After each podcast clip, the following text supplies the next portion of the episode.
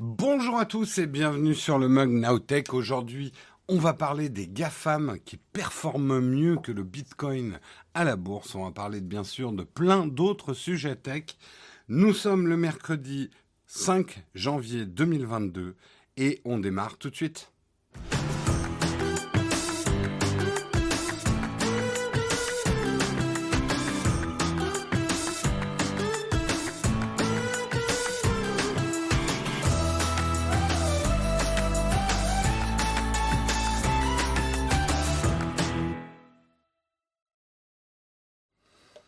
Bonjour à tous, j'espère que vous allez bien en ce mercredi matin, que vous êtes frais, dispo, bien réveillé, du café ou tout autre breuvage chaud non alcoolisé dans votre tasse ce matin, que tout se passe bien. Je vois que vous êtes déjà nombreux et ça c'est cool. Tout le monde va bien. Je petit message à ceux euh, qui euh, bah, qui ont chopé le Covid, qui sont cas contact, etc. Courage courage, c'est pas facile en ce moment. On slalom un petit peu entre les mauvaises nouvelles. Nous aussi, hein, chez, euh, euh, Naotech, euh, on a du souci en ce moment. On a des absences. on peut plus tourner ensemble. D'ailleurs, j'en profite. Je fais un, c'est pas, pas un, message de quête, mais si vous avez des primes, pensez à les renouveler. On a vraiment besoin de vous ce mois-ci. C'est vrai que la production est un petit peu euh, enrayée par, euh, par euh, la difficulté de travailler en ce moment. donc s'il y a bien un mois où il faut renouveler votre prime, je parle pas forcément pour les subs parce que j'aime pas réclamer des subs. Les subs, c'est si vous avez envie ou quoi que ce soit. Prime, ça vous coûte pas plus cher, ça demande juste un petit effort d'aller le renouveler sur le navigateur. Euh, et nous, ça nous rend vraiment service ce mois-ci.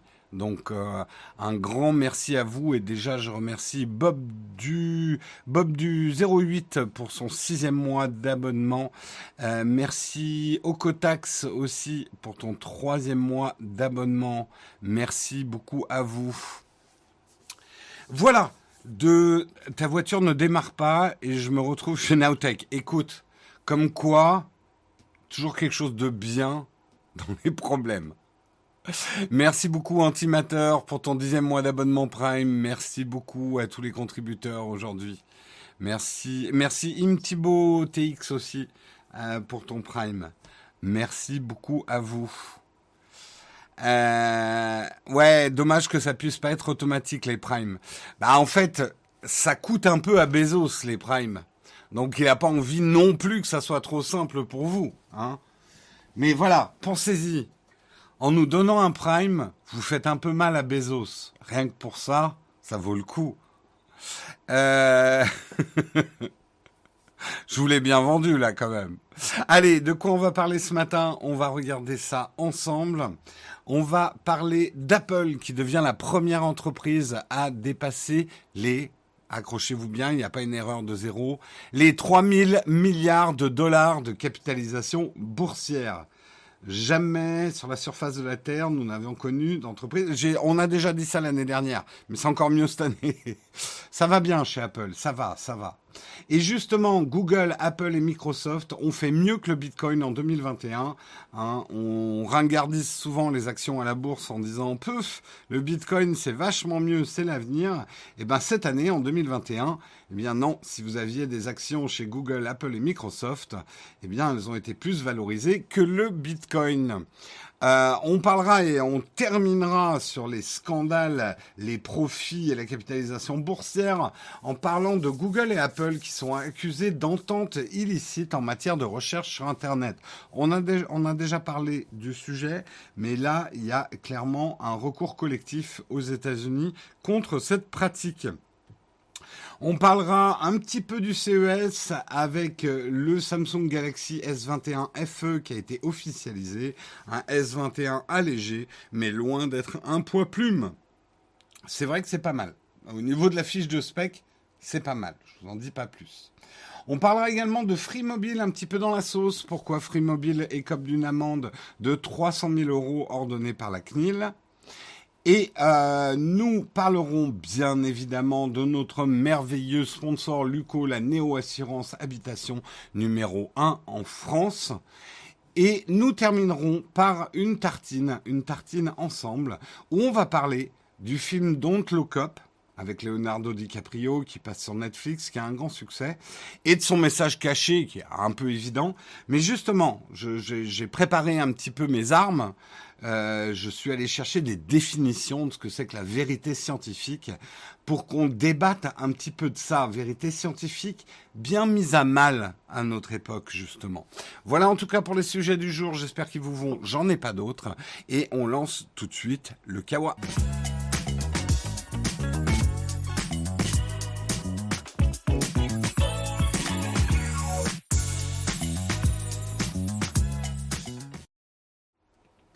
Le Kawa, ce matin, on va commencer à parler d'Apple et de la réussite presque indécente euh, euh, d'Apple. Je vois que quelqu'un me demande dans la chatroom est-ce que la valorisation de certaines compagnies pétrolières, euh, en comptant l'inflation dans les années 80-90, ne dépasse Non, non, non. En, en tout cas de ce que j'ai lu en capitalisation boursière, il n'y a jamais eu d'entreprise euh, qui avait une aussi grosse valeur en capitalisation boursière dans l'histoire de la bourse, depuis que la bourse euh, existe. Après, peut-être que euh, quelqu'un me, dira, mais si, ExxonMobil à une époque, mais a priori non. A priori, non, c'est vraiment la capitalisation la plus forte qu'on ait jamais connue. 2022 démarre de manière spectaculaire pour Apple. Dès la première séance de l'année à Wall Street, Apple est devenue la première entreprise à franchir le, seuil symbolique des 3000 milliards de dollars de capitalisation boursière. Alors qu'est-ce que la capitalisation boursière? Ce n'est pas la valeur d'une entreprise, genre si Tim Cook décidait de vendre tout Apple, euh, ça vaudrait très exactement 3000 milliards. Dans la capitalisation boursière, il y a aussi une part de ce que ça vaudrait en fait. Euh, j'essaie de vous la faire simple pour pas rentrer dans un cours économique, mais globalement, la capitalisation boursière est le reflet le plus pur possible de l'offre et la demande combien de personnes voudraient une action Apple et de ce que vaudraient ces actions Apple en fait? C'est ça la c'est pas forcément la valeur de l'entreprise au moment T parce que il y a une part de spéculation effectivement dans la, la capitalisation boursière, c'est ce que ça vaudrait en fait. Je, alors peut-être certains économistes sont en train de cracher leur café en disant mais il dit n'importe quoi. Je vous invite à me le dire dans la chatroom. Hein. Si ça vous fait plaisir, je ne fais que lire des articles avec mes maigres connaissances. En tout cas, 300 000 milliards de dollars, juste pour que vous réalisiez un petit peu. Vous connaissez le CAC 40 en France. C'est la capitalisation boursière des 40 plus grosses entreprises françaises eh ben, l'intégralité du CAC 40 en France, toutes les grandes entreprises françaises, et on a des très grosses entreprises au niveau mondial en France, eh ben, c'est 270 milliards de dollars. La capitalisation boursière de l'ensemble des 40 plus grandes entreprises françaises. Voilà. Si ça vous suffit pas en ordre de grandeur, il faut comprendre, alors je sais plus exactement, mais je crois que c'est Intel, plus Netflix, plus Disney, plus euh, deux, trois autres grosses entreprises américaines n'arrivent même pas additionner à la capitalisation boursière d'Apple. C'est une j'ai dit 300 000, pardon, Oleg. Oui, non, j'exagère. Euh, c'est 3 000 milliards, pas 300 000 milliards, parce que là, non, non, non, quand même, quand même. 3 000 milliards, restons modestes. Donc, je ne sais pas si vous réalisez le, poids d'Apple aujourd'hui, en fait, en termes de capitalisation boursière, encore une fois. Hein. déjà, rien que le fait que ça soit plus que Disney, pour certains, ouais, mais attends, ils vendent que des iPhones, quoi.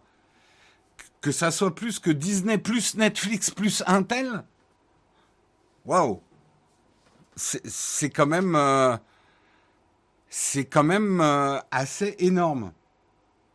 Et en fait, il n'y a pas si longtemps, et déjà on avait fait un article dessus en 2018, le cap des 1000 milliards de dollars a été dépassé en 2018.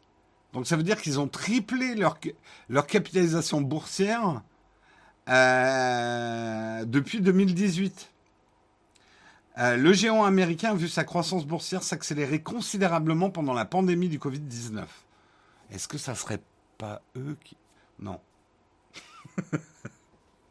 Porté par le succès de l'iPhone, son produit phare et de ses services, le groupe n'a eu besoin que de deux ans pour gagner 1000 milliards de dollars de valorisation supplémentaire en bourse et ainsi franchir la barre des 200 milliards, des 2000, pardon, j'ai du mal, c'est des chiffres tellement fous, des 2000 milliards de capitalisation boursière en août 2020. 16 mois plus tard, voilà déjà Apple en train de franchir un nouveau cap historique à 3000 milliards de dollars.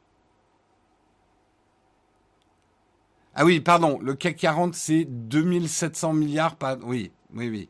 Euh, l'ensemble du CAC 40, c'est 2700 milliards, pas 270 euh, milliards. Je fais plein d'erreurs ce matin dans mes chiffres. Pas bien réveillé. Euh, le PIB de la France, c'est 2600 milliards, pas plus. Je pensais que c'était plus le PIB de la France.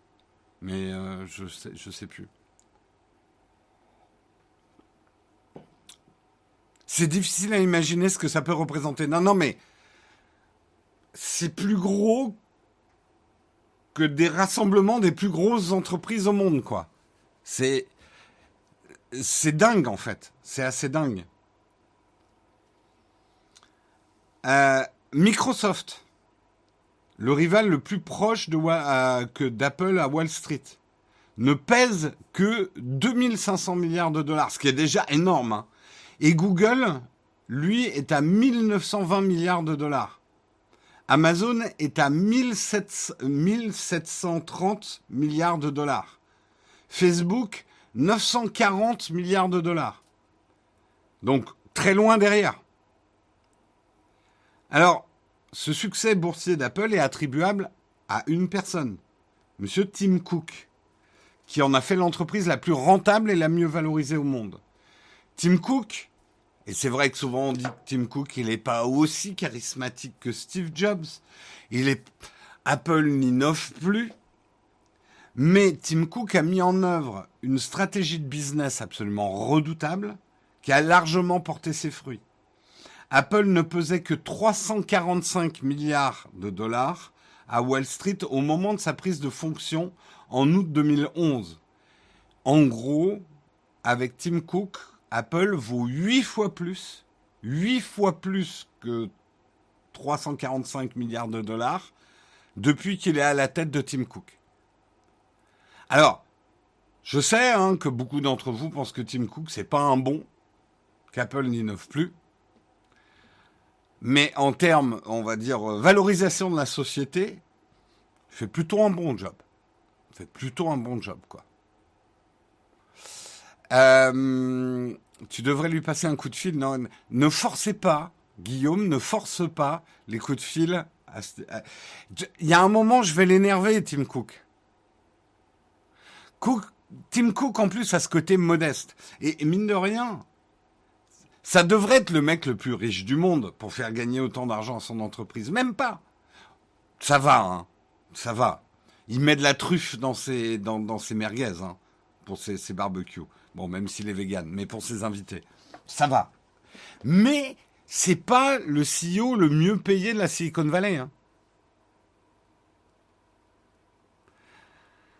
Euh,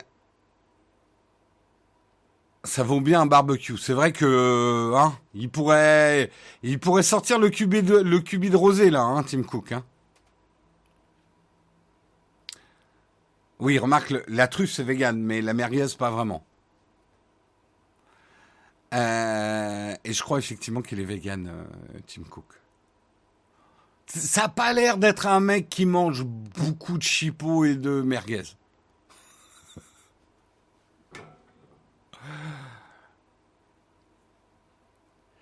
Euh, oui, mais attention, Mima Kakol, le fait que Apple rachète ses actions.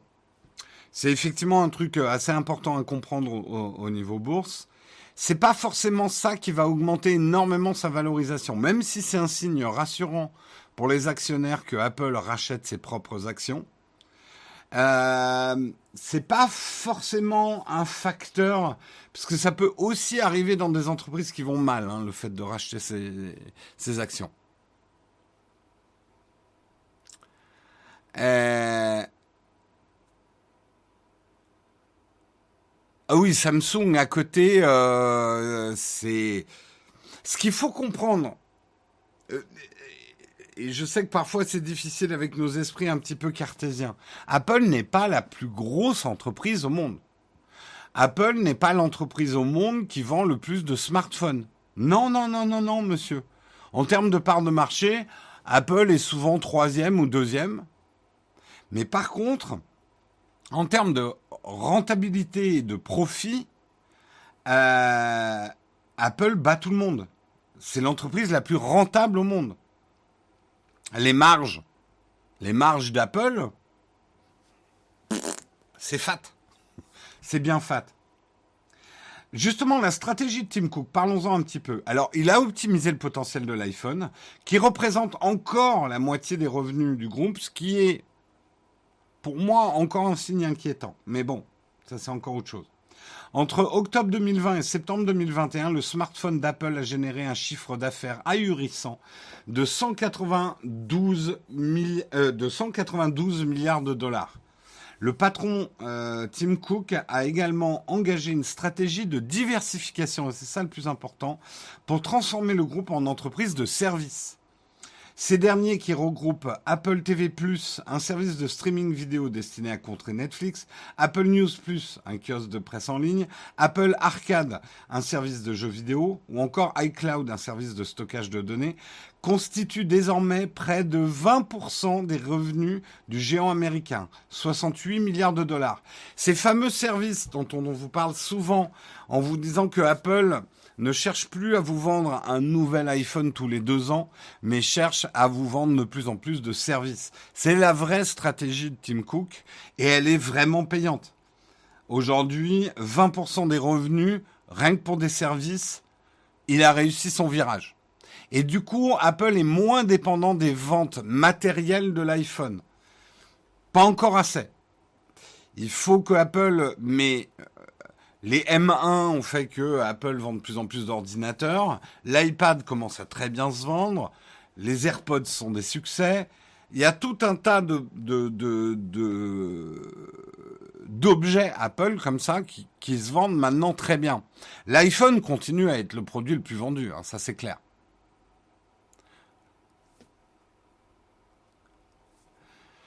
Apple se diversifie. C'est vrai qu'on attend un petit peu tous qu'elles vont être le prochain grand domaine. Je pense pas qu'Apple va sortir. De toute façon, les gens qui disent ouais mais Apple n'a rien sorti d'innovant depuis l'iPhone.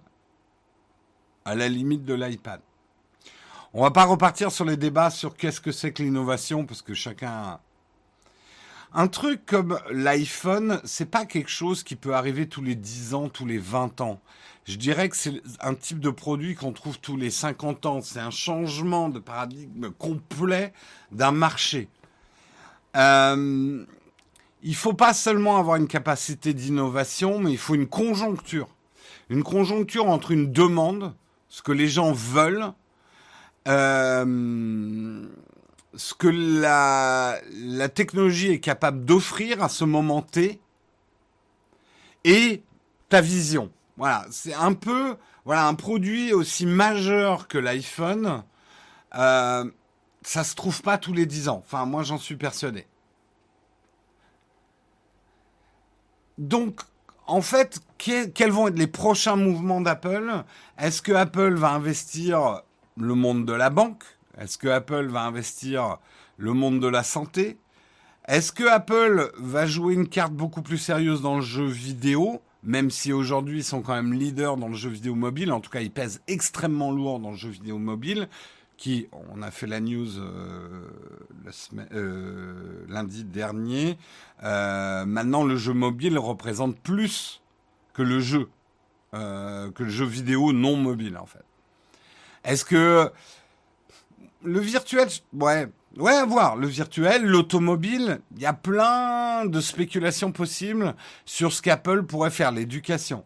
En tout cas, ils ont un trésor de guerre qu'aucune entreprise sur Terre n'a jamais eu.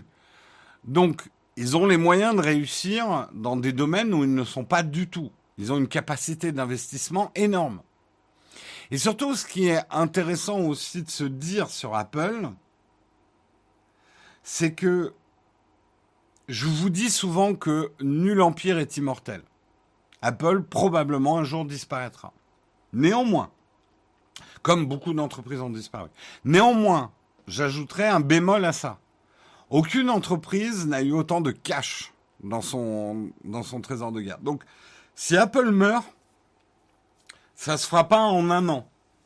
Ça se fera pas en cinq ans, ça se fera pas en dix ans. Apple a de quoi faire des erreurs énormes.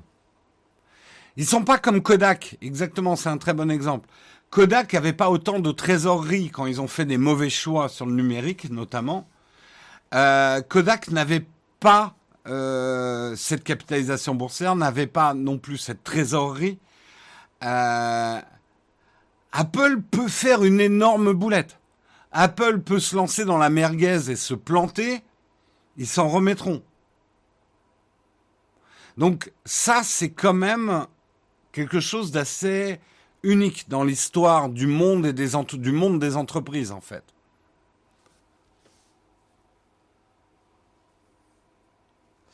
Alors, bien sûr que les AirPods, Apple Watch ont été des, alors, des révolutions, d'innovation. On va partir sur de la sémantique. Oui, mais en termes de chiffre d'affaires pur, euh, l'Apple Watch et les AirPods ne représentent pas les chiffres d'un iPhone. Et dans l'impact que ça a eu dans la vie des gens, c'est ça que je veux surtout dire. L'iPhone, et je sais, l'iPhone n'est pas le premier smartphone, mais l'iPhone a eu un impact quand même sur nos vies, même ceux qui utilisent un Android, oui, désolé de vous le dire, mais l'iPhone a vraiment changé le marché. Vraiment.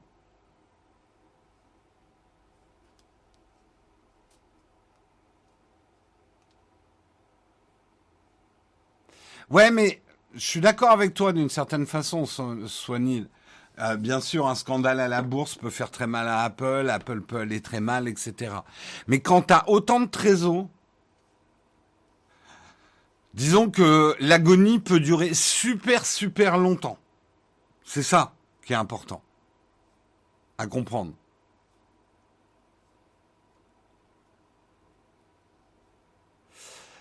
Subitement, on n'arrive pas à ces résultats en faisant d'énormes conneries subitement comme ça. On peut rater un virage. Hein. Le monde des entreprises est rempli d'entreprises qui ont raté un virage. Un virage majeur.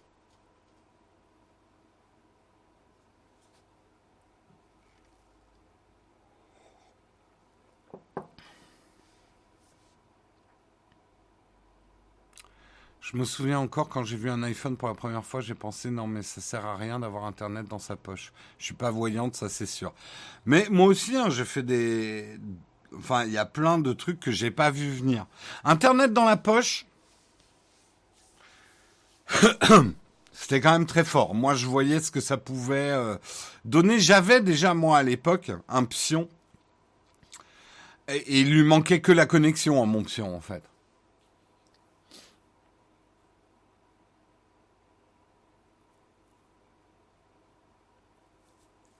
Non, mais bien sûr, mais Argo, euh, Argonaut, pour dépenser 200 milliards, par exemple, pour dépenser 200 milliards de trésors,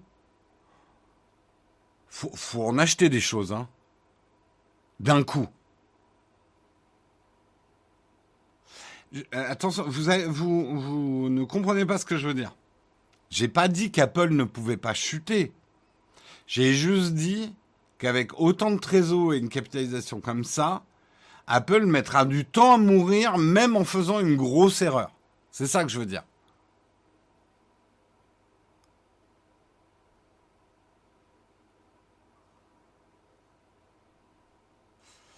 Oui, oui, Kodak a loupé le virage, mais justement, je vous explique la différence. Kodak n'avait absolument pas la trésor d'un Apple aujourd'hui, quoi.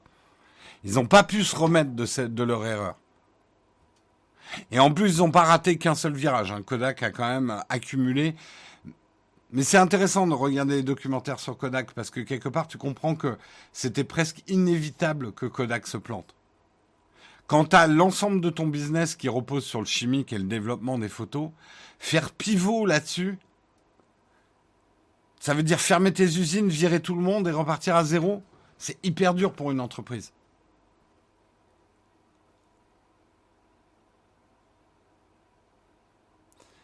Mais encore une fois, retenez ce que j'ai dit.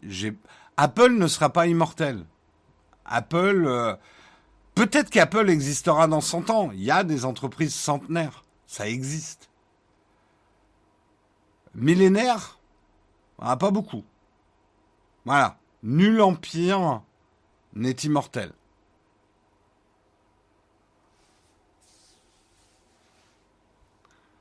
Euh, On va en parler dans l'article suivant. Oui, justement, enchaînons sur l'article suivant. L'article que je vous ai fait était un article des numériques. L'article suivant est un peu le pendant du premier. C'est un article de Futuratech. En janvier 2021, si vous aviez investi dans le Bitcoin, pour 27 euros placés, vous aurez récupéré environ 44 euros. Soit une très belle progression d'environ 40%. C'est bien. Seulement voilà, si au même moment vous aviez acheté une action Google, vous auriez réalisé une plus-value plus importante encore, égale à 67%. La raison de cette progression, les revenus publicitaires accrus par les diverses performances de Google, ce qui inclut euh, YouTube. Hein, on montre, je vous montre ici effectivement euh, la courbe sur l'année du Bitcoin. Et voici la courbe de l'année sur la valorisation d'Alphabet société mère de Google. On retrouve cette même santé, on vient d'en parler chez Apple, plus 41%. Apple a brièvement franchi, parce qu'effectivement, ils sont plus aux 3, 000 milliards de capitalisation boursière. C'est un peu redescendu. Mais euh, euh, avec une capitalisation à 2500 milliards de dollars, Microsoft affiche une progression de 54%. Celle de Tesla a été de 64%. Alphabet, Google, Amazon et Tesla constituent, se situent au-dessus de la barre des 200 milliards, des 2000 pardon, milliards de dollars de valorisation. Il reste qu'ils éclipsent tous le Bitcoin, dont la capitalisation boursière s'élève à 861 milliards de dollars. De façon générale, les valeurs cotées sur le Nasdaq, le Nasdaq c'est le recensement des valeurs technologiques à la bourse de New York, ont fait preuve d'une santé éclatante, plus 21% l'ensemble du Nasdaq en moyenne sur l'année. Parmi les champions du lot en matière de progression figure également le fabricant de cartes graphiques Nvidia, plus 125%. Euh, alors, est-ce que c'est complètement vrai ce que je dis? Oui et non. En fait, le Bitcoin a eu des décrues, notamment une grosse décrue en décembre. Donc là, on est juste en train de parler de l'année 2021. J'ai pas les chiffres, mais par exemple, je pense que sur l'année 2020, vous auriez mieux fait d'investir dans le Bitcoin que sur les actions. En fait, ça montre, pour moi, ça montre une chose. Euh, les actions en bourse qui peuvent paraître ringardes, à toute une nouvelle génération par rapport à des bitcoins, à de l'Ethereum, à des NFT, à toutes ces, nouvelles choses, n'ont pas dit leur dernier mot.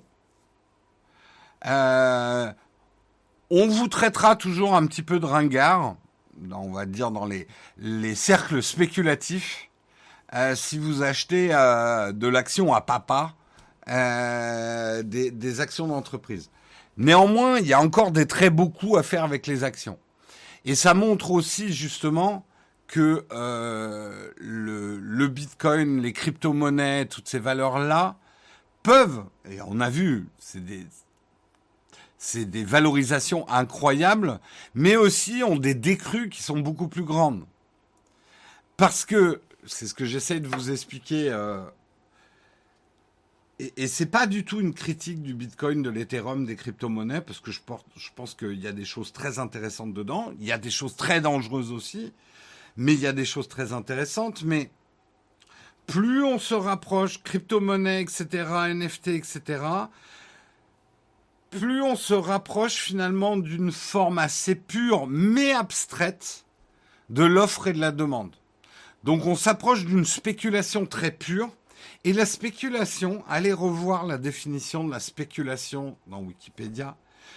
On peut trouver ça immoral, on peut trouver ça pas bien, la spéculation, mais la spéculation n'est pas un gros mot en soi. En France, oui. Euh, mais la spéculation n'est pas un acte interdit. C'est pas, euh, c'est pas illégal de spéculer. Est-ce que c'est moral, pas moral? C'est un autre débat. Mais souvent, j'entends en France, on emploie le mot spéculation pour désigner quelque chose de mauvais. C'est le mal. tu spécules. Méchant. Euh, on a le droit de... Après, je me moque un peu en faisant ça, mais on a le droit de le penser. Mais après, ça devient une idéologie, en fait. Euh,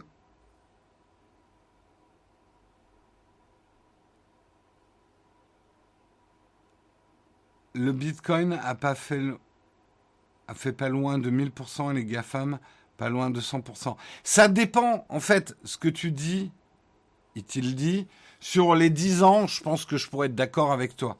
Je te parle de l'année dernière, en fait.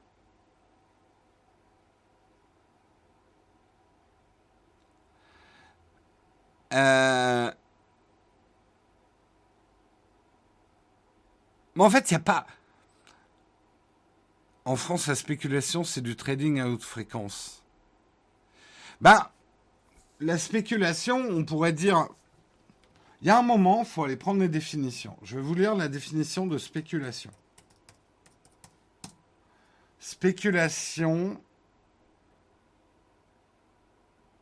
Alors, spéculation, définition simple du dictionnaire. Opération financière ou commerciale. Si par exemple j'achète des bananes en me disant beaucoup de gens vont vouloir des bananes, donc je les achète maintenant à bas prix et je les revendrai plus cher derrière, c'est aussi de la spéculation. Hein. Commercer d'une certaine façon, c'est de la spéculation. Euh, opération financière ou commerciale qui a pour objectif de réaliser un gain d'argent en pariant sur la fluctuation des cours du marché. Exemple, dans ce quartier, le prix des maisons flambe. C'est le résultat de la spéculation immobilière. Synonyme de spéculation, affaire, transaction. Le, euh, étymologie du latin speculatio, dérivé du specula, qui signifie tour d'observation ou mirador lui-même provenant de spéciaux qui désigne le fait de regarder. Donc, c'est intéressant l'étymologie. L'étymologie du mot spéculation, c'est simplement regarder. Regarder comment ça se passe. Et voilà, là, je vous ai parlé de la définition. Mais je pense que vous allez d'accord avec moi quand même. Quand on emploie spéculation en France, c'est toujours une connotation négative. Alors, je, mais je comprends d'où ça vient. En France, il y a le fait qu'un produit ne devrait être le reflet que de la masse de travail qui a permis de produire ce produit. C'est une certaine vision de l'économie qui est très peu partagée maintenant dans le monde, même dans des pays qui sont encore communistes ou ce genre de choses, de lier la valeur d'un produit uniquement à la masse de travail permettant de produire ce produit. Mais je vois cette illusion toutes les années avec les gens qui sont là. Mais je comprends pas, l'iPhone ne coûte que 300 dollars à produire et Apple le vend 800 dollars. En fait, la valeur d'un produit est beaucoup plus complexe que la masse de travail ou la masse de produits destinés à, le, concevoir. Ça va être basé sur l'offre et la demande, toujours les prix des choses. Donc, en fait, c'est pour ça que j'aime bien prendre des analogies plus terre à terre. Vous, spéculation, vous avez toujours la vision, enfin certains d'entre vous, la vision d'un sale mec à la bourse avec sa cravate, euh, son cigare et qui spécule sur des pauvres gens qui vont tout perdre. C'est euh, le film Wall Street euh, des années 90, etc. Ce qui est vrai, ça existe, hein. ça existe cette spéculation-là. Mais la spéculation au sens large, c'est aussi, par exemple, un, je sais pas, je prends un exemple, un agriculteur malin qui va se dire l'année prochaine, je mise tout sur la poire. Euh, les poires, la, demande a légèrement augmenté cette année et je, je le sens, je le sens, euh, la poire va être très demandée sur les marchés. Euh, donc, je remplace une partie de mon champ par de la poire. Je produis plus de poire que de pommes, par exemple, parce que je pense que la poire, elle va cartonner cette année. Euh, il y a deux, trois influenceurs qui ont dit que la poire, c'était mieux que les pommes. Ça va le faire. Donc, le mec va acheter de la poire euh, ou produire de la poire quand elle vaut pas encore trop cher pour la revendre à un meilleur prix, augmenter sa marge. C'est de la spéculation.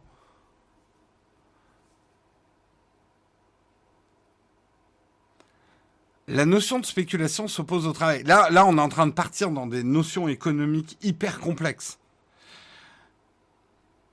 La valeur des choses ne peut pas être le reflet unique, à mon avis, du travail. Ou alors, il faut qu'on change complètement de système économique. En tout cas, c'est, alors c'est pas forcément ce que je pense. C'est juste que c'est pas le système économique dans lequel on est, en fait.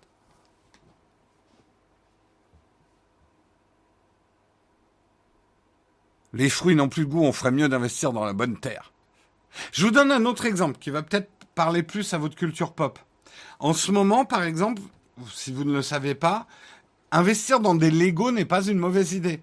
Les Lego, les boîtes de Lego qu'on n'ouvre pas, hein, je vous dis pas de monter des Lego, mais acheter des boîtes Lego, notamment tout ce qui est un peu collector et tout ça.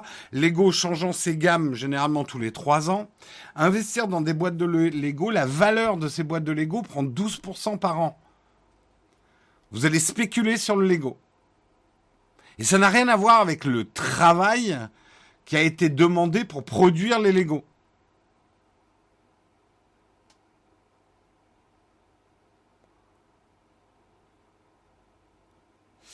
Alors, justement, petit Jean, tu, mélanges un peu. La spéculation, c'est aussi miser sur la, la faillite d'une entreprise.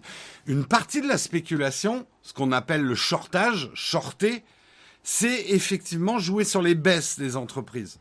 Mais ce n'est qu'une partie de la spéculation.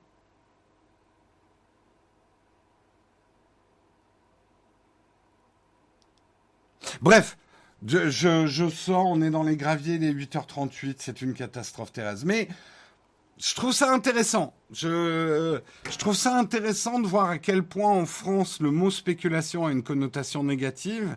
Et c'est intéressant de, de, de s'attaquer aux racines culturelles aussi. Pourquoi on pense ça? Après, attention, je suis pas en train de dire que vous avez tort de penser ça. Je respecte toutes les pensées économiques, politiques euh, qui peuvent qui peuvent exister tant qu'elles me respectent moi aussi. Euh, mais moi je le dis, on peut pas. Euh, enfin, la spéculation, il faut l'envisager au sens large.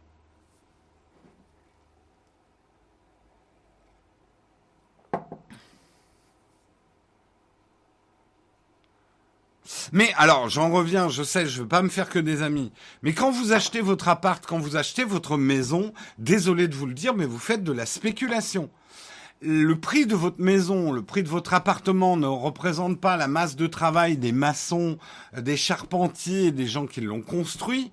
Ça ne représente pas euh, le, le, le, le, prix du béton qui a été nécessaire pour produire votre maison.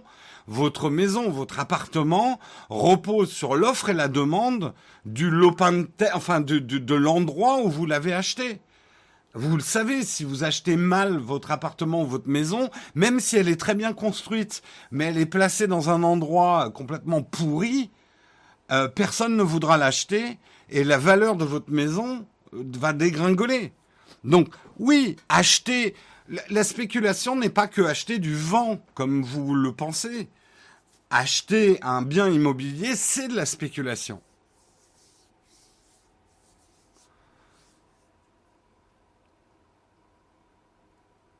Je sais que ça ne plaît pas quand je dis ça, parce qu'en France, on a aussi cette vision que le placement immobilier, c'est de la spéculation saine, morale, et, que c'est un, un peu intouchable. Mais désolé de vous le dire, je pense que acheter de l'immobilier, c'est de la spéculation aussi. Hein.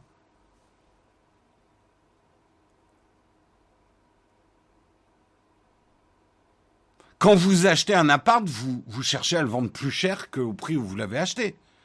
Donc vous vous basez bien sur une augmentation de la demande de l'endroit où vous l'avez acheté. En fait. Donc c'est de la spéculation aussi. Bref, on est quand même ensemble. Mais je trouve c'est bien d'avoir ces débats décalés pour revenir. Je suis pas en train de dire que tout ça est moral, hein, la spéculation boursière. Il y a plein de choses immorales dans la spéculation boursière, la spéculation outrance, etc. Mais il faut rétablir un petit peu les choses. C'est pas forcément sale quand on parle euh, de valorisation boursière euh, et de, spéculation euh, sur des actions ou même du Bitcoin, etc. Mais bon, voilà, c'était juste pour dire, Google, Apple et Microsoft, ça va bien en ce moment, et ceux qui ont acheté des actions euh, de ces entreprises s'en sortent plutôt bien cette année. Euh,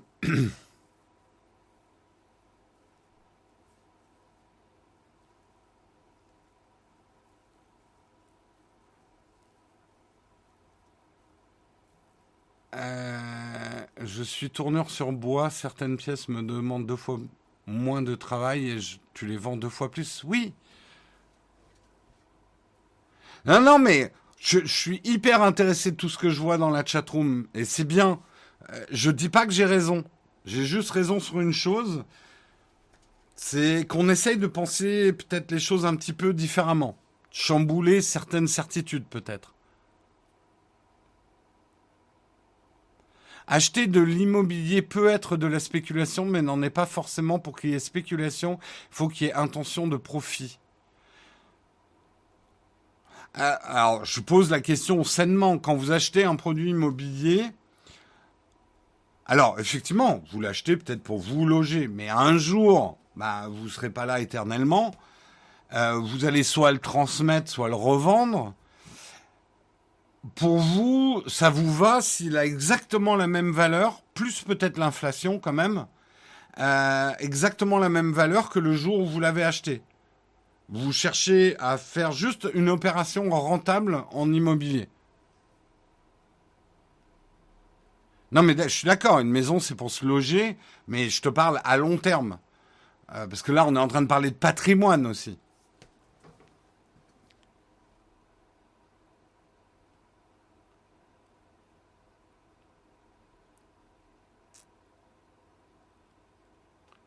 Je cherche pas à faire du bénéfice. Bon, bah, même. Melmoc, je vais te passer un petit coup de fil. Hein. Moi, je cherche dans l'immobilier en ce moment. On va me dire à quel prix tu as acheté ta maison. On va voir.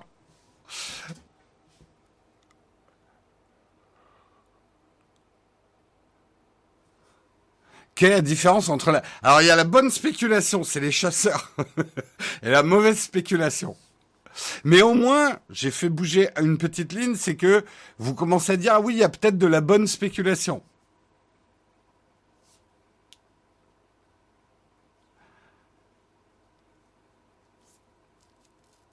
La maison n'est pas un actif, mais un passif.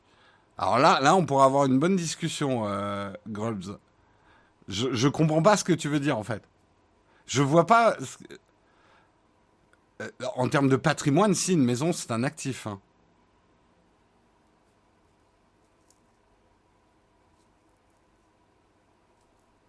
Moi, alors franchement, je vous le dis tout de suite. Si vous avez un appart parisien que vous avez acheté dans les années 90 et que vous ne cherchez pas à faire du bénéfice, eh ben moi, je vous l'achète au prix où vous l'avez acheté et allez, grand seigneur, j'ajoute euh, l'inflation, parce qu'il y a eu quand même une inflation entre les années 90 et, euh, et les années 2020, hein, en, 40, en 30 ans.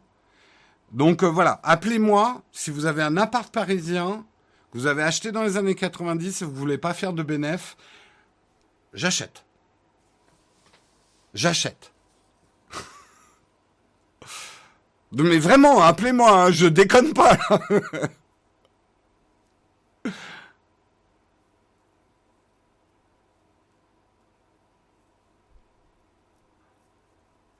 Et tu rajoutes un resto, Jérôme. Ah, si vous avez un resto, on peut parler aussi. Hein.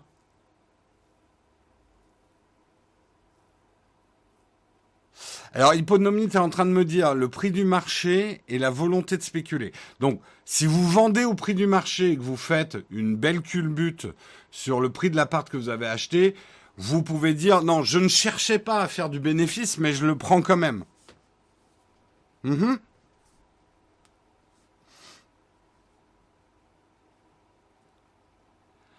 Là, là, ce que euh, c'est pas un reproche, mais tu es en train de me dire bon, j'ai fait du bénéf, mais c'est pas ce que je voulais faire.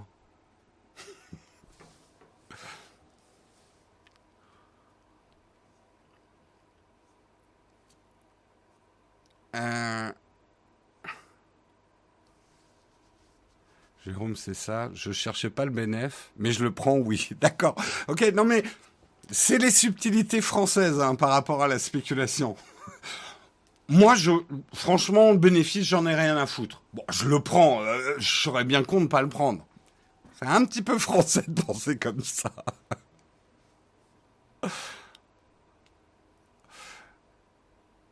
intéressant, intéressant, intéressant. 40 minutes pour deux articles.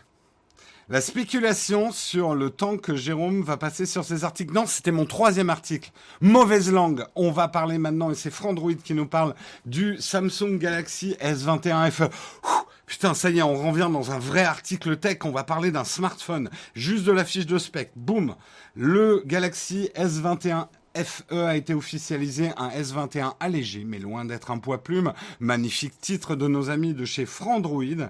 Effectivement, il est là, le Galaxy S21 FE s'est fait attendre, mais euh, Samsung s'est décidé à présenter sa Fan Edition ce 4 janvier 2022 au salon CES de Las Vegas. Euh, Samsung cherche à remonter un petit peu les ventes qui ont été décevantes sur les S21. Pourtant, comme quoi on, on ne sert à rien. Nous, on l'avait trouvé très bien, le S21. Toute la presse a acclamé le S21. Tout le monde, même on va dire les technophiles, on dit il est vachement bien le S21. Pourtant, il s'est pas très très bien vendu. Comme quoi, on a peu d'influence. D'autant plus pour Samsung que le premier Fan Edition, le S20 euh, Fan Edition. Euh, ah oui, Samuel, t'as raison, j'ai zappé un article. Mais chut, on, va, j'en parlerai une autre fois. Euh... Oui, j'ai zappé un article, t'as raison. Euh... J'étais en train de dire, donc, le tout premier Fan Edition, le S20 Fan Edition, s'était illustré tout au long de l'année 2021 comme un smartphone plutôt populaire. Alors, qu'est-ce que Samsung a prévu dans ce S21 FE Bah, en fait, il remplace l'aluminium par du plastique. Et c'est tout. Non, même pas partout. C'est juste le bloc photo et le cadre du S21. Ils sont remplacés par du plastique, c'est plus de l'aluminium. Ça leur permet de mettre de la couleur hein, pour le, le S21. Euh... Olek, n'essaye pas de me, c'est pas le rôle d'une oreillette d'essayer de me, me distraire de mes articles. Bref, euh, ça leur permet de mettre de la couleur hein, dans le S21 FE, donc ça c'est bien. Vous allez pouvoir acheter un S21 FE couleur olive pour aller avec les deux olives euh, Galaxy Buds 2 que vous allez vous mettre dans les oreilles. Au niveau du capteur photo, il a perdu quelques pixels en route sur son zoom euh, x3. En revanche, les deux autres capteurs associés aux optiques grand angle et ultra grand angle conservent leur définition et le capteur selfie passe même de 10 à 32 mégapixels. Donc on a plus de mégapixels pour faire des selfies sur le FE que sur le S21. Mais c'est pas tout. Il y a des choses qui sont mieux que le S21 dans le S21 euh, FE.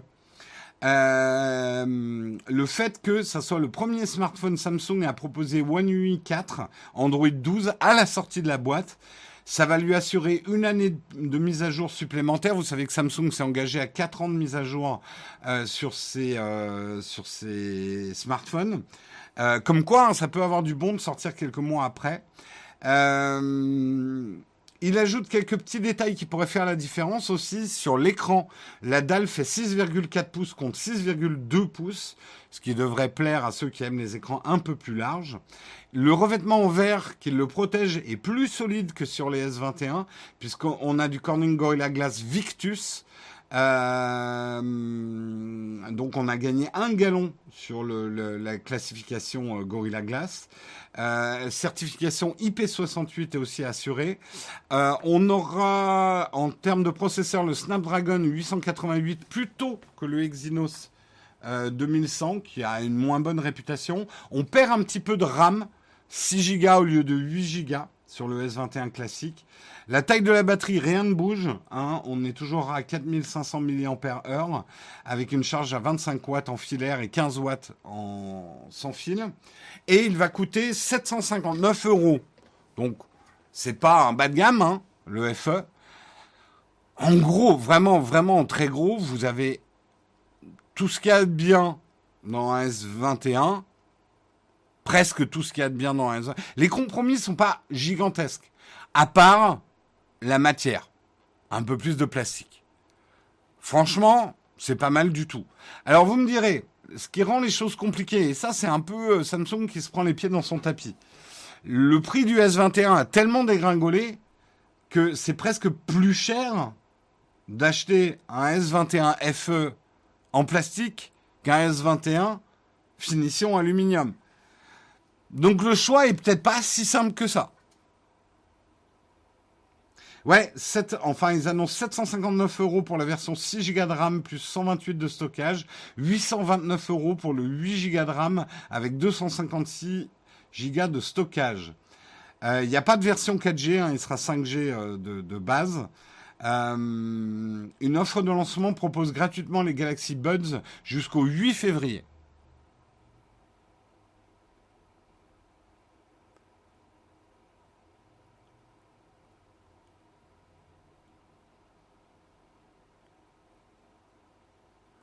Euh... Ouais, vous enflammez pas trop. Je sais que c'est un peu de ma faute. Hein. Je pars sur des sujets économiquement sensibles. Je comprends que ça froisse aussi. Mais c'est bien. Tant qu'on discute entre nous dans le respect les uns des autres, euh, c'est bien de discuter. Voilà. Fin de la parenthèse. Est-ce que le S21 n'était pas en plastique? C'est une bonne question. Il n'avait pas un dos en plastique, le S21 peut-être. Mais là, c'est le cadre et ce qui entoure les appareils photo aussi qui seront en plastique. Moi, alors, je donne mon avis. Je le trouve beaucoup trop cher, ce FE. Mais beaucoup trop cher. Pour moi, il est presque 150 euros trop cher. Je le trouve pas du tout compétitif, par exemple, par rapport au Pixel. Je suis d'accord avec euh, quelqu'un qui le dit. ah, mes souhaits. Euh, je le trouve pas du tout compétitif. Euh, je pense qu'il est bien, mais attendez quelques mois. Euh, que le, prix perde 100, 150 euros, quoi.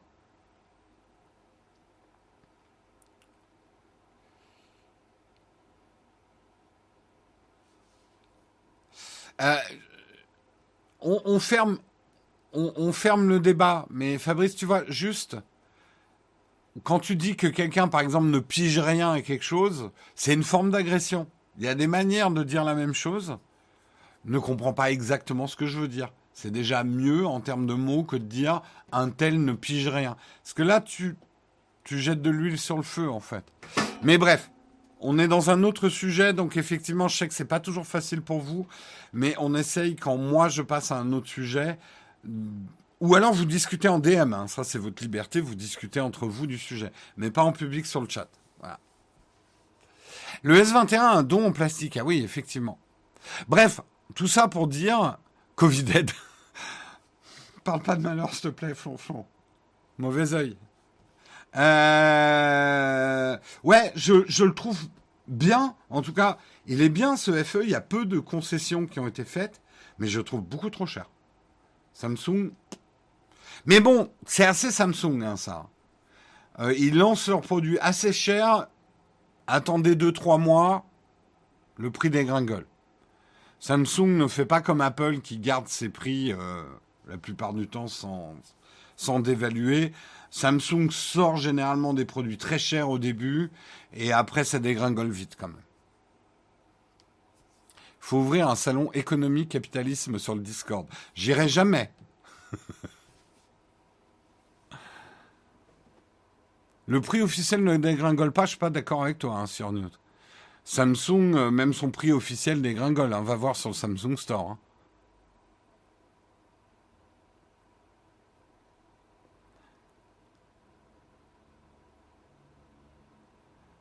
Euh, Je suis venu ici pour la description, tu parles d'autre chose. En fait, Quetzalcoa, bienvenue à Coalt, bienvenue à toi. Euh, on fait une revue de presse, donc effectivement, on traite de plusieurs articles. Tu as dû rater les premiers articles. Mais oui, il y a une VOD d'abord sur Twitch. Le replay est disponible, donc tu peux re-regarder le début d'émission. Et sinon, sur notre chaîne secondaire sur YouTube, euh, qui s'appelle Le Mug, euh, tout simplement. le Mug Nowtech. Euh, on a une chaîne secondaire où le replay est disponible. Attention, le replay n'est disponible que dans une playlist. Il n'est pas disponible en officiel. En officiel, vous n'aurez que des petits extraits.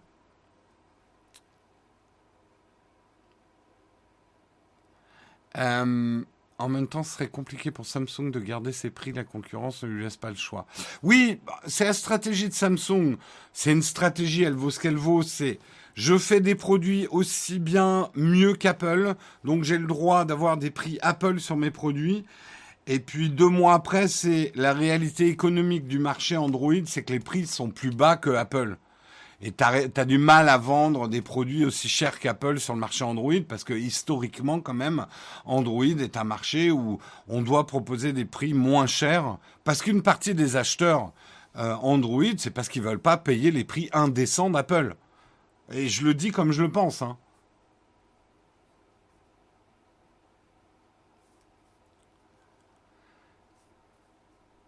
Ah, Samsung, en termes de hype, ça périclite depuis quelques années.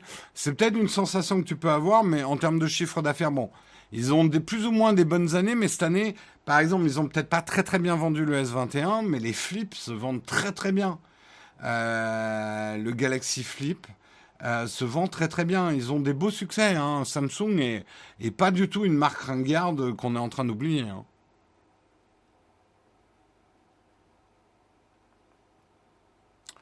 Euh, l'achat malin pour les smartphones Android est d'acheter le modèle de l'année N-1. On aura un super rapport qualité-performance-prix. Oui, tout à fait. Tout à fait. C'est un peu pour ça que j'avais fait une vidéo quand j'avais testé le S21. Est-il, est-ce que c'est la peine d'acheter les derniers flagships côté Android? J'ai envie de dire, si vous êtes un acheteur malin Android, soyez plus patient. Apple, c'est différent. Parce qu'Apple, il n'y a pas une dévaluation du prix. Tu peux attendre un an.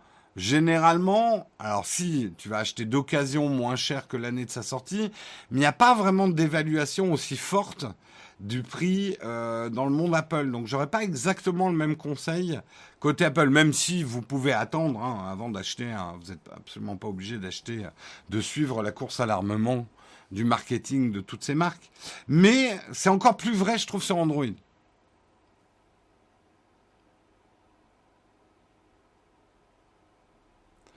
Euh, non, Apple, ils font pas de soldes. Quand ils font des soldes, Apple, c'est des bons d'achat. C'est indécent. C'est indécent. C'est une marque qui peut tout se permettre. Elle le payera un jour. Apple, Tim Cook, tu vas le payer cette réussite. Euh, non, franchement, il n'y a pas vraiment de réduction au Black Friday euh, Apple. Hein. En fait, il y a rarement des réductions hein, chez Apple. Alors, on peut en trouver chez des distributeurs, mais honnêtement, quand on voit quand même la valeur Argus même d'un iPhone 10 aujourd'hui, c'est dingue. C'est dingue que les, iPhones gardent une telle valeur. longtemps, longtemps après leur sortie, quoi. C'est fou. Ça, que vous aimiez Apple ou pas, c'est même pas la question. Regardez les prix des anciens iPhones. Euh, ça garde une valeur Argus que moi qui me surprend toujours quoi. L'autre jour, j'ai failli jeter au recyclage un vieil ordinateur Apple que j'ai. Par curiosité, j'ai regardé la valeur Argus. Je peux encore vendre ça 300 euros alors que le truc date de 2013. C'est fou, hein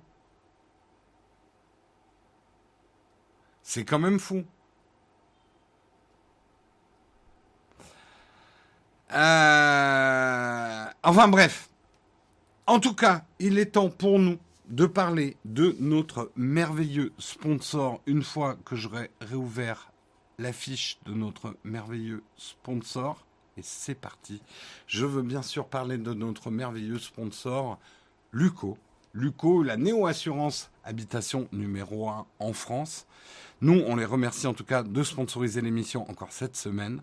Luco, c'est l'assurance habitation réinventée.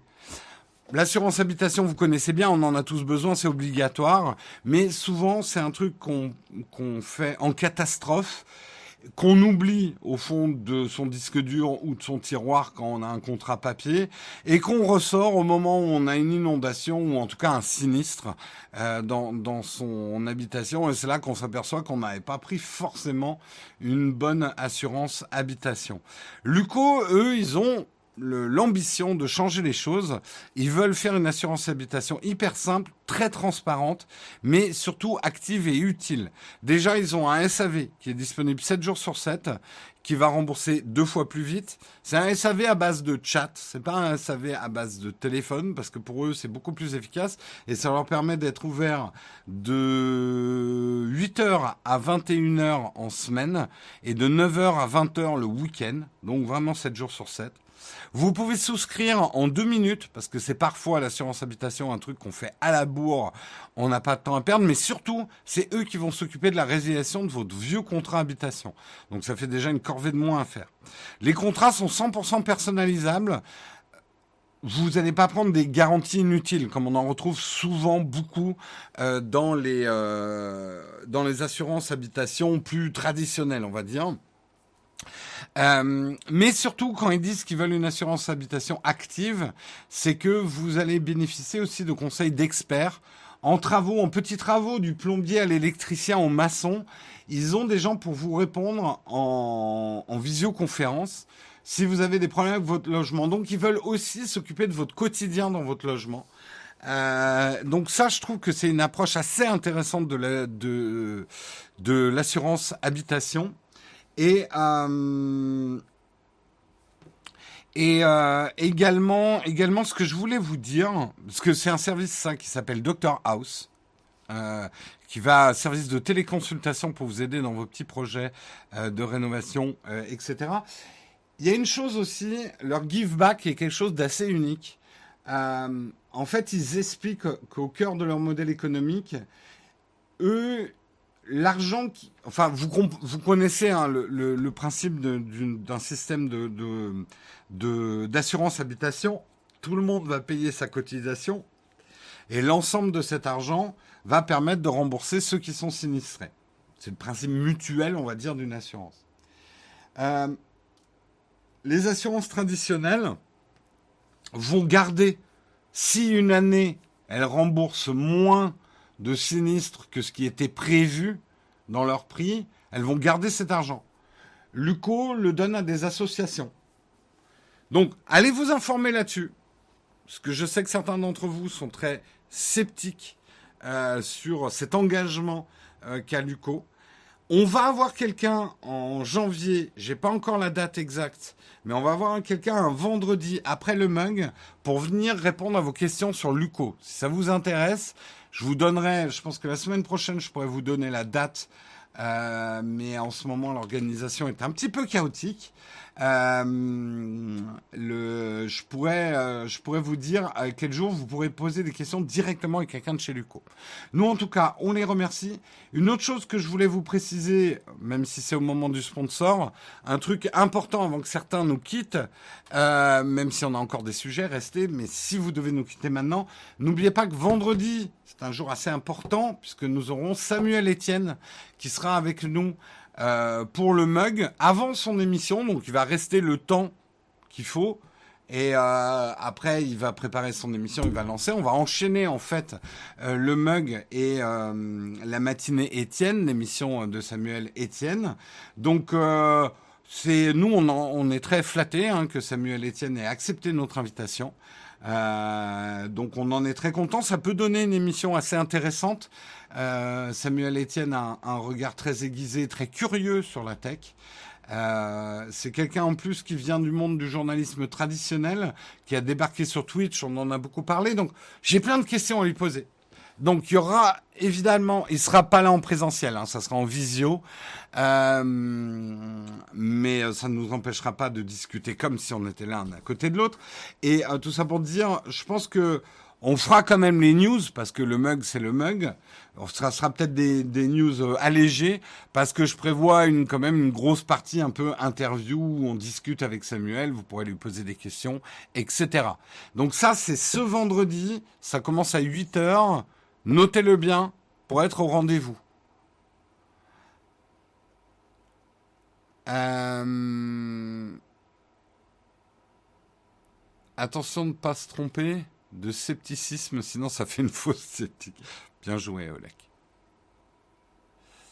Euh, N'hésitez pas hein, sur Luco, je vois qu'il y en a certains qui ont des questions.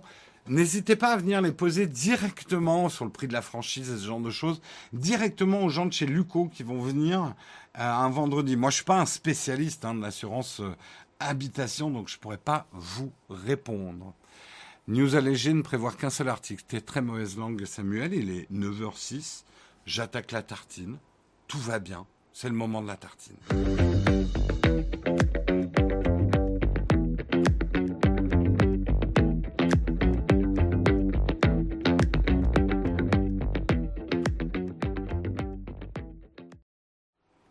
J'ai complètement oublié de vous dire pour Luco, du coup j'ai été euh, déconcentré. Euh, vous pouvez bénéficier d'un mois offert d'assurance habitation en utilisant le code NOWTECH. Et attention, ça n'est valable que jusqu'à la fin du mois.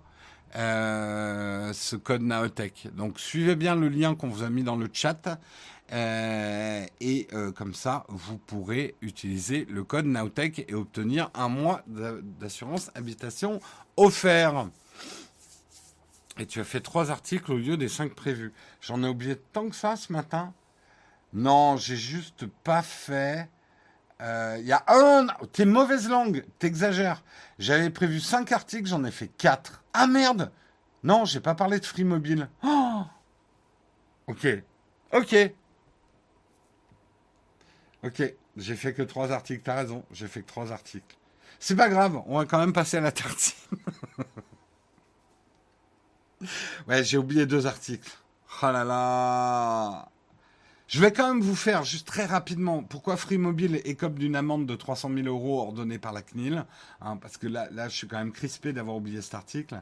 Euh, mais je vais vous la faire laser. La CNIL avait reçu 19 plaintes à l'encontre de Free Mobile, saisies reprochées sur deux griefs essentiels. Les plaignants reprochaient à l'opérateur de ne pas pouvoir accéder aux données qu'il détenait les concernant. Ensuite, ils lui reprochaient un défaut dans l'opposition à recevoir des messages de prospection. La CNIL a constaté plusieurs problèmes chez Free, et pas que deux, trois, voire plus, mais les trois principaux.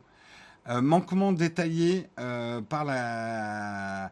La CNIL a déploré un manquement aux articles 12 et 15 du Règlement général de la protection des données, le RGPD, consacre l'obligation de respecter le droit d'accès aux personnes aux données les concernant. Donc Free ne donnait pas assez accès aux données euh, concernant ses clients.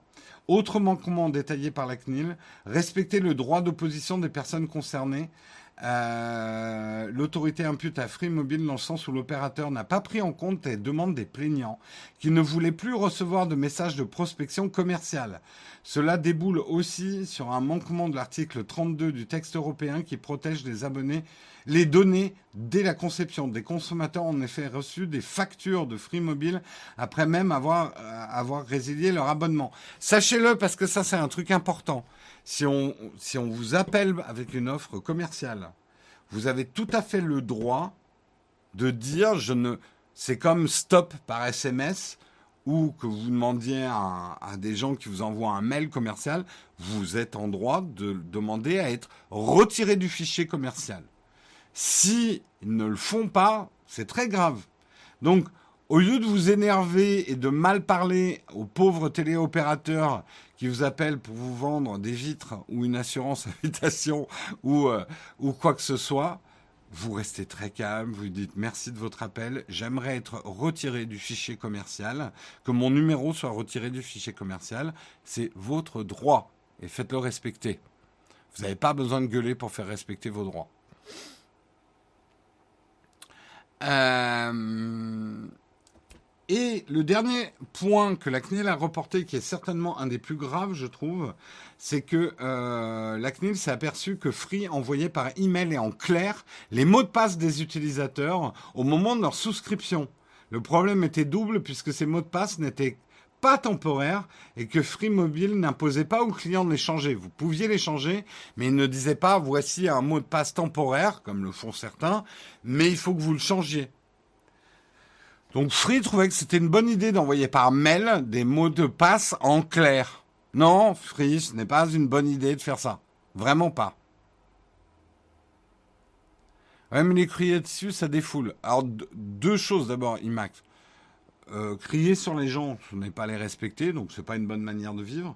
Et deuxièmement, ces gens-là sont immunisés contre les gens énervés, donc ça sert à rien.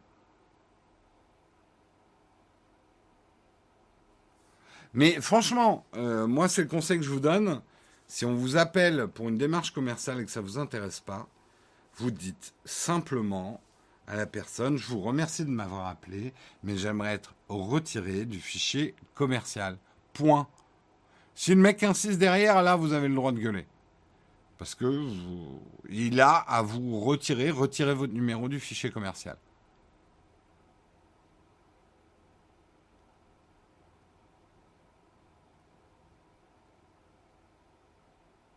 Et comment tu vois qu'ils le font? C'est très simple, euh, Vandril. S'ils te rappellent, c'est qu'ils t'ont pas enlevé du fichier commercial. Et là, c'est grave, tu peux porter plainte. Je suis à deux doigts de le faire avec une, euh, une boîte qui m'a rappelé après leur avoir demandé deux fois de me retirer du fichier commercial. Prochaine fois, même si ça me coûte du temps et de l'argent, je porte plainte. Euh, normalement, légalement, ils sont obligés de vous enlever du fichier commercial.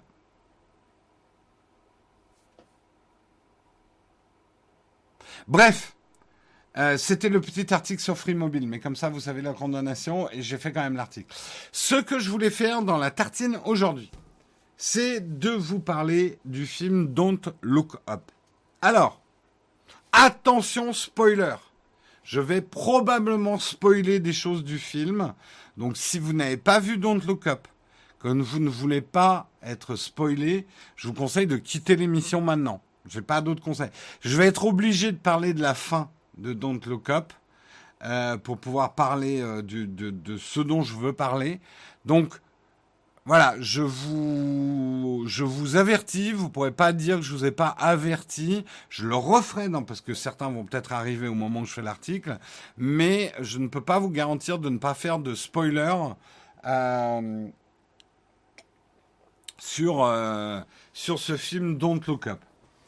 On va pas parler spécifiquement des qualités du film, parce que certains n'ont peut-être pas aimé, certains ont aimé, mais du message caché du film. Alors, le message caché, il est quand même obvious.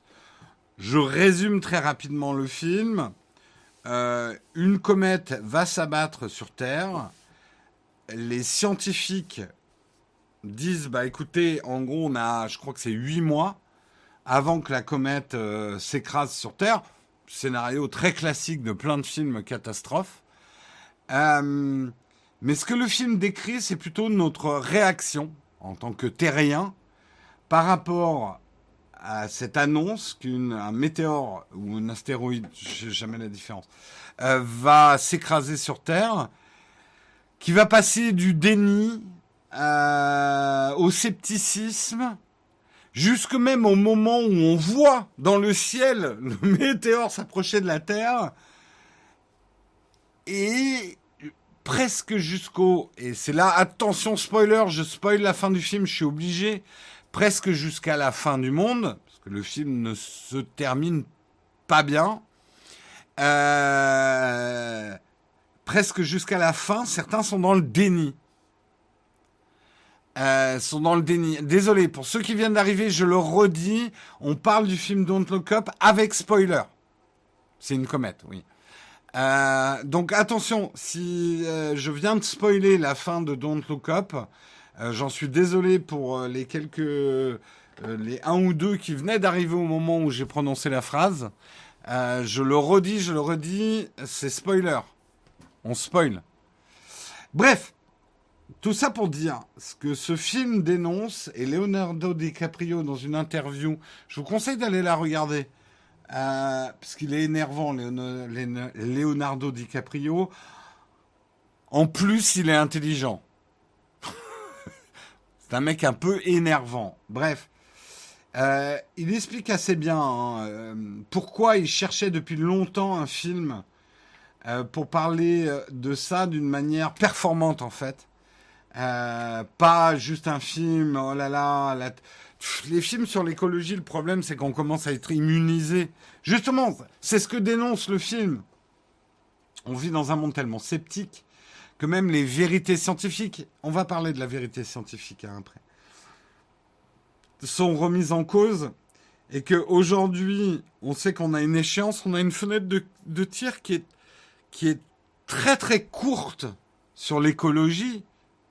On a dix ans pour remettre les, les pour repartir, enfin, pour amorcer euh, un changement qui est vital quand quand, les scientifiques nous disent l'espèce humaine va disparaître de la... La Terre va nous survivre, hein, va survivre à tout ça, mais l'espèce humaine va disparaître si on continue à, foutre la merde au niveau climat. Ils disent pas ça. C'est pas une histoire pour faire peur aux enfants, pour, euh, pour leur apprendre à jeter leur papier gras dans la poubelle. Hein. C'est une vérité scientifique. J'y viens à la vérité scientifique. J'y viens. Je, je, sais que certains sont en train de fourbir leurs armes en disant mais mais euh, qu'est-ce que c'est que cette vérité scientifique? Elle est contestable. On va parler de la vérité scientifique justement. Et c'est ce que dénonce très très bien ce film, c'est qu'aujourd'hui, encore plus qu'à certaines époques, on n'écoute plus du tout la vérité scientifique, même quand on a une comète visible dans le ciel qui vient sur la Terre, on va quand même euh, dire oui, mais je suis pas sûr d'y croire. Euh,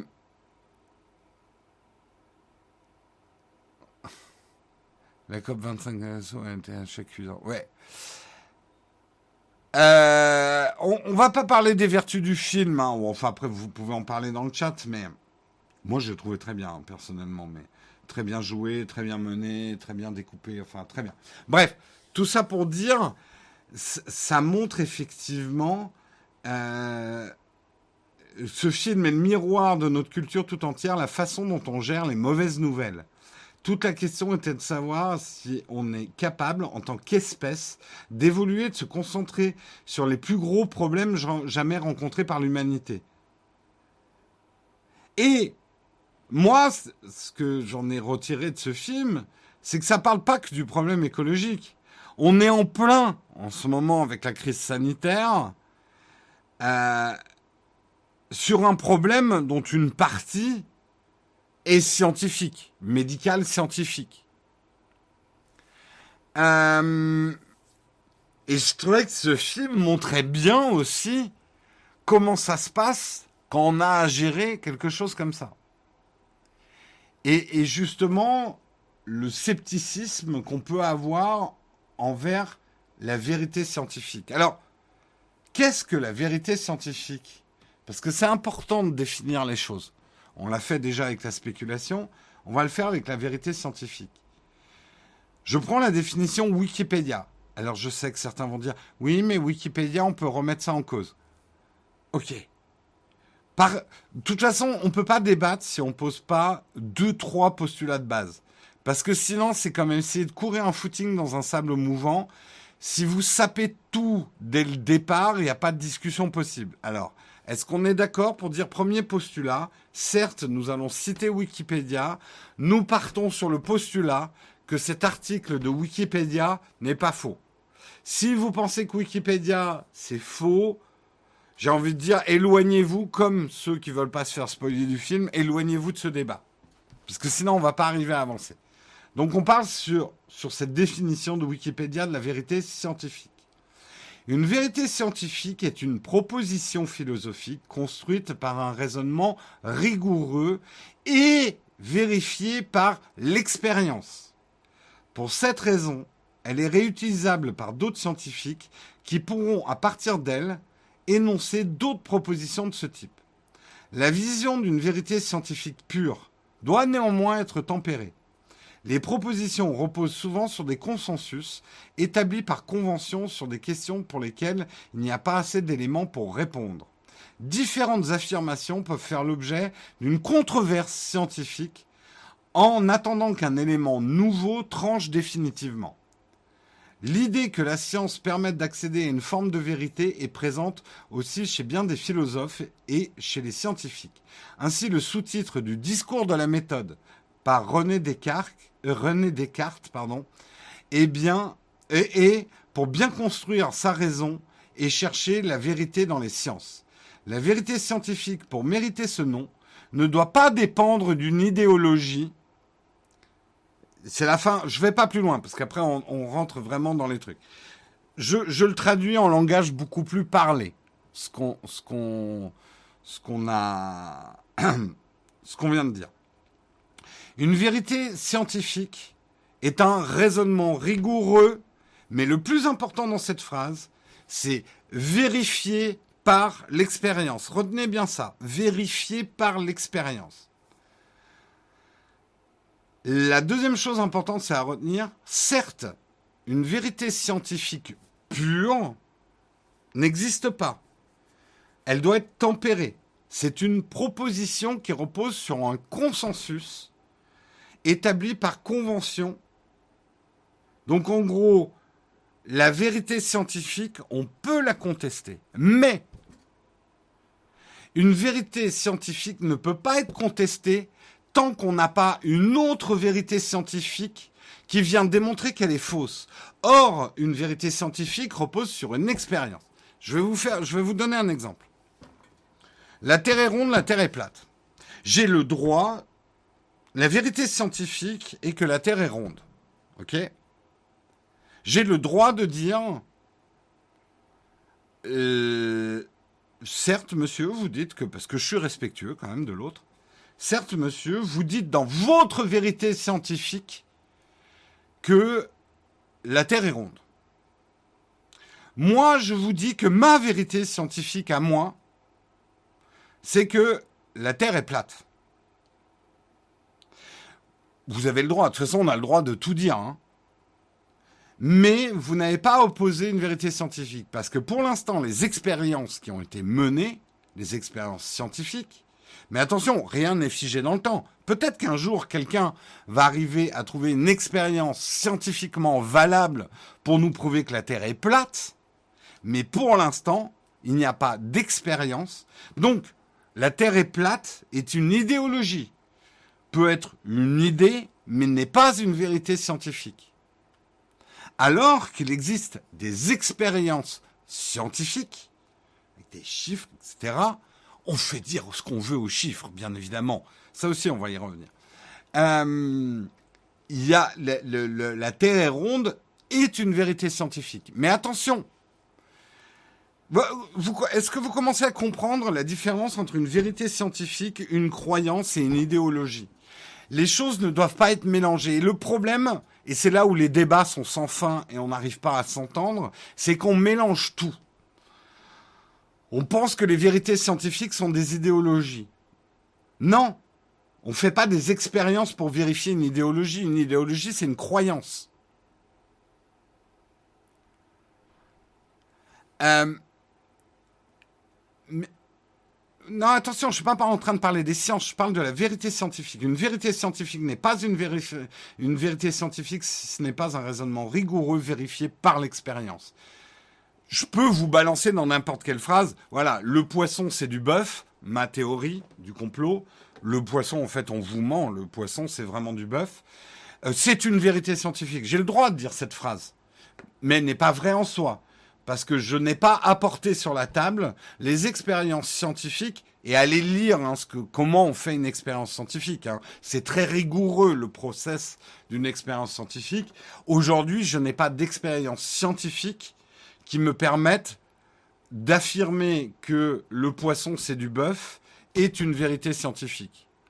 Je, par contre, je peux très bien en faire mon idéologie ou mon opinion.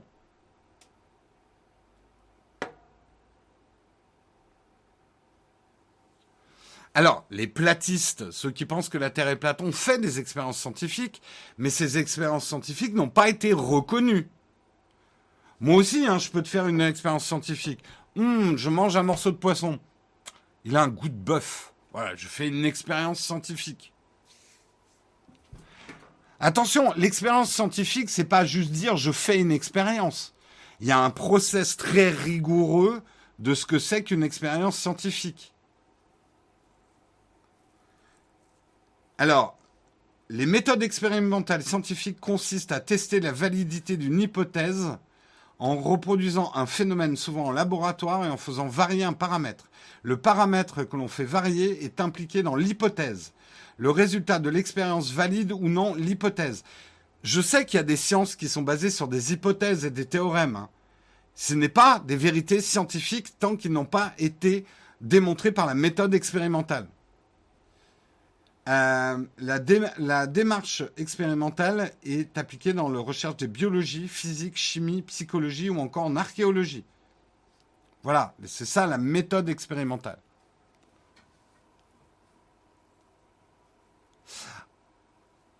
En fait, c'est là où c'est là où en fait on peut plus s'entendre. Il y a trop de bruit en ce moment. Et je ne vais pas rentrer dans le détail de, des différentes affaires, que ce soit le vaccin, que ce soit l'écologie et tout. Mais on mélange, et c'est ça le problème. Il y a des idéologies qui sont mélangées à des croyances, qui sont mélangées à des faits scientifiques. Et tu ne peux pas démonter un fait scientifique, une vérité scientifique, par une idéologie. Ça marche pas. Et on entend souvent ça. Euh, oui, vous pouvez penser que le vaccin est dangereux, mais j'ai choisi de ne pas penser ça. C'est ton droit hein, d'avoir une idéologie différente et de nier une vérité scientifique. Tu as le droit. Mais tu n'as pas opposé à cette vérité scientifique une autre vérité scientifique. Tu peux sortir des chiffres et dire, regardez, j'ai moi tel ou tel scientifique qui dit le contraire de vos scientifiques. Oui, mais ces scientifiques-là n'ont pas encore appliqué la méthode expérimentale scientifique reconnue par des pairs qui seraient même en désaccord avec eux pour exprimer une vérité scientifique. Donc, en fait, c'est ça que ce film euh, montre bien, c'est que même quand on a la comète, on la voit dans le ciel, les gens la voient se rapprocher de la Terre, c'est irréfutable. T'as toujours des gens pour réfuter l'irréfutable parce qu'ils ont une idéologie aussi. Et l'histoire est remplie. Si vous croyez qu'on vit quelque chose d'exceptionnel aujourd'hui, on vit pas quelque chose d'exceptionnel aujourd'hui avec la remise en cause de euh, l'écologie, la remise en cause de la crise sanitaire ou ce genre de choses. Souvenez-vous, les, scientifiques, avec la méthode expérimentale, la méthode scientifique, ont démontré que la Terre n'était pas le centre de l'univers. Que, on va prendre un truc simple, la Terre tournait autour du Soleil.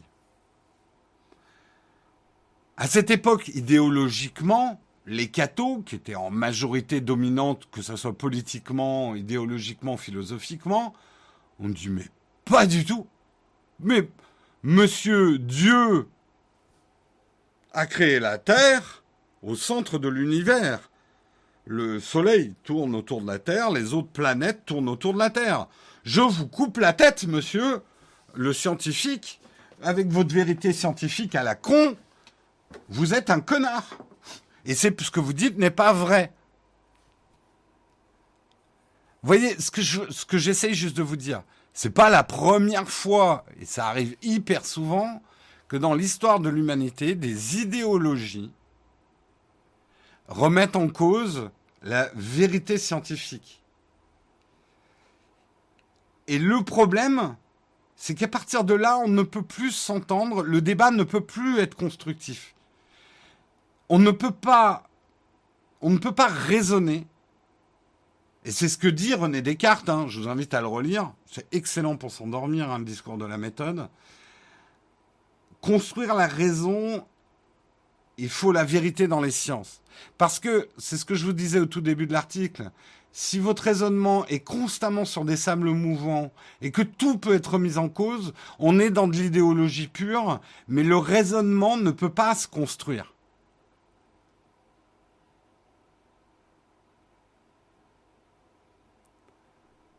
Je ne sais pas si je vous ai un peu perdu là-dessus.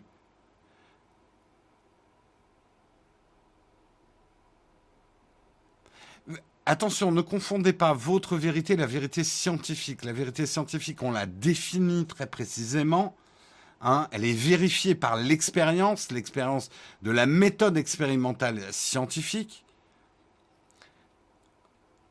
Comme je vous l'ai dit au début, vous avez le droit de remettre en cause.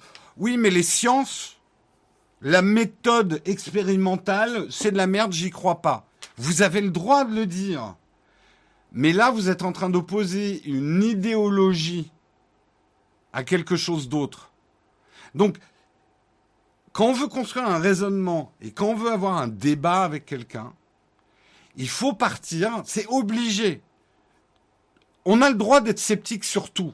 Je suis même pas sûr, moi, que j'existe. Hein. On pourrait remettre en cause même ma propre existence, même l'existence. Est-ce qu'on n'est pas dans une réalité virtuelle? Tout peut être remis en cause. Ah, vous me donnez euh, trois verres à boire, un petit truc à fumer, je vous remets en cause n'importe quoi. Tout, on peut tout remettre en cause. Mais on ne peut pas construire la raison si on ne parle pas de la même chose, en fait. Et c'est ça le problème dans tous les débats Twitter qu'on a actuellement et tous les, les, indignations et tout ce que je lis sur Twitter, c'est qu'en fait, on ne se parle pas du tout. On se balance à la gueule des indignités. C'est marrant que le mot indignité soit autant utilisé. Mais en fait, on ne parle pas du tout sur les mêmes bases. Tu existes, le micro qui vient de prendre une baffe le convient. C'était peut-être un effet sonore. Hein. Et, je trouve que ce film, moi en tout cas, c'est l'effet qui m'a fait, euh, résume bien ça. Oui, on peut tout remettre en cause. Et c'est bien aussi, hein. C'est rigolo de tout remettre en cause. Mais il y a un moment, quand il s'agit d'agir, c'est là où il faut en quand il s'agit d'agir, de sauver même notre peau, on ne peut pas rester dans du discours idéologique. On ne peut pas. Et moi, ce que je pense souvent, et c'est ce que je pense même sur la situation actuelle, on est tout à fait en droit de remettre en cause des décisions qui sont prises aujourd'hui. Mais est-ce que c'est le bon moment de les remettre en cause maintenant, alors qu'il faut agir contre quelque chose qui se passe vraiment. Alors je sais, certains vont me dire, mais non, ça se passe pas. On nous ment, on nous... Je m'adresse à ceux qui sont d'accord quand même avec ce postulat qu'il se passe quelque chose. On fera les comptes après, mais là il faut agir. Je parle de l'écologie. Là, vous pensiez que je parlais du virus. Non, je parle de l'écologie. tac, je vous ai eu. Il faut agir, il faut faire quelque chose. Et on n'agira pas en continuant à avoir des discussions idéologiques sur le sujet.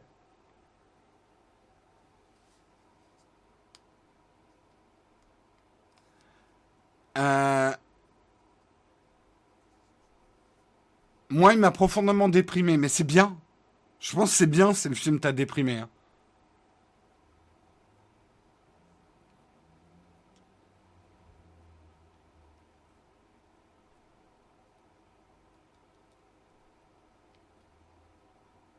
Voilà, Wendigo, c'est ça. Effectivement, je l'ai peut-être mal expliqué, mais la vérité scientifique, comprenez bien que ce n'est pas la vérité divine. La vérité scientifique est quelque chose qui change. Vous avez déjà entendu, par exemple, que euh, euh, euh, avec la proposition justement, le raisonnement rigoureux est maintenant vérifié par l'expérience. Einstein a amené une nouvelle physique qui a déboulonné la vérité scientifique newtonienne qu'on avait avant. Donc vérité scientifique ne veut pas dire vérité absolue, mais c'est une vérité qui est quand même basée sur une validation par les pairs, et notamment pairs P-A-I-R-S, et notamment les scientifiques qui ne seraient pas d'accord avec vous. Et ça, ça ne peut être fait que par l'expérience. Et les expériences, comme je vous l'ai dit, c'est un processus très rigoureux.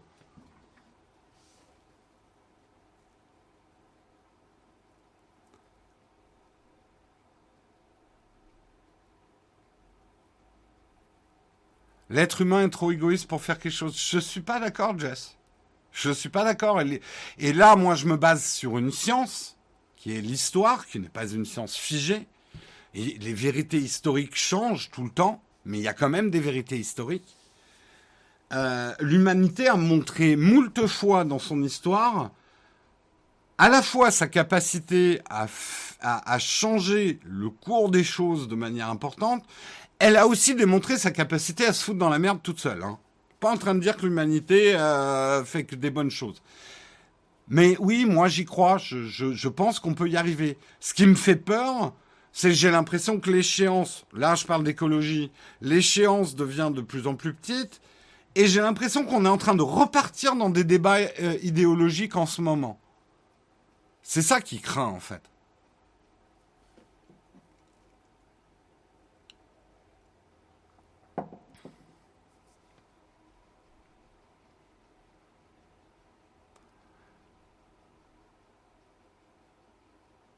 Le problème, c'est que l'individualisme a remplacé la conscience du collectif. Ça aussi, Burberry, tu crois que ça, ça c'est un problème vieux comme l'humanité. Hein. Problème de l'individualisme et la conscience du collectif. Hein. Pas croire qu'on se sentait plus collectif avant. Hein. Euh, va demander à va demander à, l'époque des premiers rois de France si, euh, si on se pensait euh, collectif français. Pas vraiment, hein.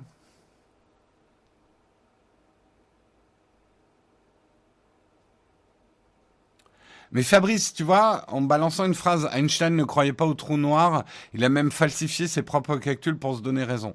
Le truc, et là je pense pas me tromper si j'ai bien lu certains articles, au-delà de l'homme Einstein et ce qu'il pensait, on a démontré maintenant par expérience la vérité scientifique de la physique einsteinienne, je ne sais pas si on dit comme ça, une expérience reproductible, une expérience neutre en fait.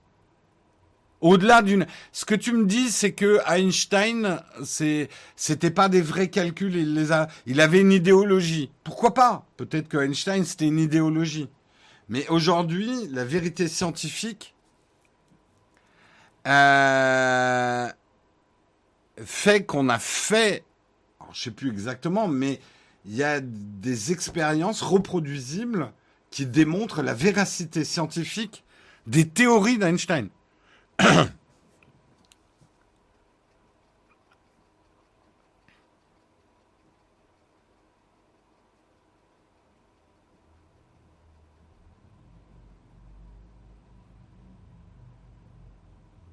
Les notions de la gravité de Newton. Mais c'est ce que je dis. Ça, c'est un truc essentiel à comprendre d'un point de vue historique. Nos ancêtres n'étaient pas plus débiles que nous, pas moins intelligents. Ils avaient des vérités scientifiques qui étaient différentes. Mais les scientifiques grecs qui pensaient que la Terre était un dos de tortue, avec les méthodes expérimentales de leur époque, c'était leur vérité. Ils n'avaient pas tort à leur époque. Ils n'ont simplement pas la même vérité que maintenant. Reproductible, pas reproduisible, merci, reproductible.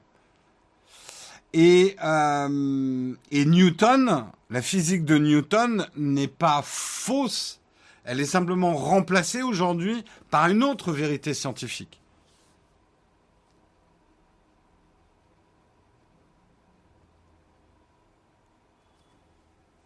Mais peut-être que, et même probable, que quelqu'un trouvera une autre vérité scientifique euh, que, Einstein.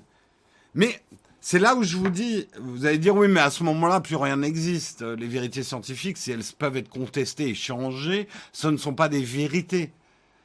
Mais en fait, c'est pour ça que je vous explique qu'il y a un moment, si on part pas sur une base de consensus pour faire des raisonnements, on, on ne, à ce moment-là, on n'agit pas, on pourra plus jamais agir compléter par remplacer, déjà, effectivement.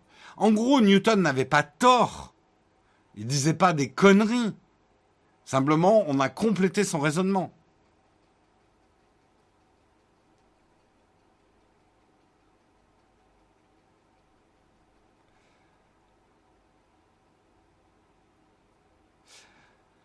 Je sais, hein, là, on est allé très très loin en philo, mais ce, film, voilà, je, vais, je vais m'arrêter là parce que sinon euh, l'émission va être trop longue. Mais ce film est vachement intéressant parce que il met bien le doigt sur euh, un problème fondamental qu'on vit beaucoup en ce moment avec les réseaux sociaux et la mise en cause de tout.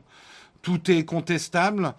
Euh, le problème, c'est qu'aujourd'hui, les idéologies sont, sont opposées à des vérités scientifiques et on leur donne la même valeur je suis pas en train de dire qu'une idéologie n'a pas de valeur, mais c'est pas la même.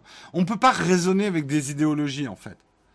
On peut pas avoir un discours raisonné et un dialogue utile en opposant des idéologies, parce que c'est pas le principe d'une idéologie. L'émission est déjà trop longue. C'est une idéologie, ça, euh. Ça n'est pas été démontré par méthode scientifique que le mug était trop long. Je parle de Don't Look Up sur Netflix. Si vous l'avez pas vu, je vous encourage vraiment à le voir. Je suis désolé, je vous ai spoilé la fin. C'était un peu indispensable. Euh, J'avais prévenu. Euh, désolé pour ceux qui sont arrivés au milieu.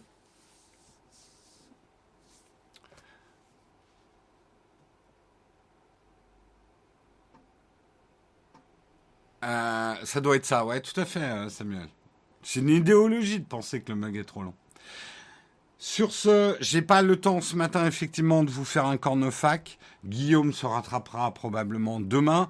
Je vous rappelle, très important, vendredi, on a Samuel Etienne dans l'émission euh, qui va être là dès le départ. On va faire les news, on va discuter de Samuel Etienne. Ça sera probablement une émission longue, même si à un moment Samuel Etienne, il faut qu'il aille faire son émission sur Twitch. Donc ça sera peut-être pas si long que ça. On verra, on verra. Euh cette scène post-générique est aussi incroyable. Vous pourrez poser des questions, hein, bien évidemment aussi. Euh, on verra, on va voir comment se déroule l'émission. Je ne veux pas vous promettre parce que ça risque d'être riche et copieux. On a un gros programme euh, vendredi. Il y aura le Twitch achat ce soir à 17h normalement. Guillaume. Alors, Guillaume euh, a le Covid, donc ça va dépendre un petit peu de son état. aussi, il a l'air, hier, ça avait l'air d'aller. Euh, donc euh, voilà, c'est sous réserve de. Mais euh, a priori, je pense pas qu'on aura 8000 spectateurs JPEG parce que nous justement on va pas être raide par Samuel Etienne, on a juste Samuel Etienne. Le truc c'est comme on démarre un peu avant toutes les autres émissions, on est rarement raidé. Donc ah merde, Bon, bref. Euh, on verra. Mais normalement, euh, normalement, c'est bon pour ce soir. Normalement, c'est bon pour ce soir. On vous, dira. Le truc, c'est que je pourrais pas. Enfin, Pierre pourra pas faire l'émission seul euh, si Marise n'est pas dispo. Euh...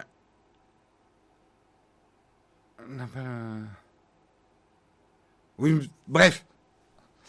Euh, tout ça pour dire, normalement ce soir 17h, qu'est-ce que j'ai d'autre à vous dire? Demain matin, ça sera Guillaume à 8h. Euh, donc moi je vous retrouve vendredi avec Samuel Etienne à 8h. Et c'est tout ce que j'ai à vous dire. Il n'y aura pas de vidéo sur la chaîne principale cette semaine. Euh, c'est très compliqué pour nous là de produire en ce moment, justement entre les cas contacts, les Covid, etc. C'est pour ça que je vous ai dit, on a besoin de vos primes en ce moment. Le mois de janvier va être très compliqué. Et on n'est pas les seuls. Hein. Pour, beaucoup qui travaillent en ce moment en janvier, euh, pour beaucoup d'entreprises, la situation est très compliquée. Euh, pour produire correctement les choses. Euh, c'est tout ce que j'avais à vous dire. On va raider bien évidemment quelqu'un ce matin. Qui on va raider Qui on va raider euh, Qui on va raider. Pourquoi ma page de raid elle n'est pas à jour?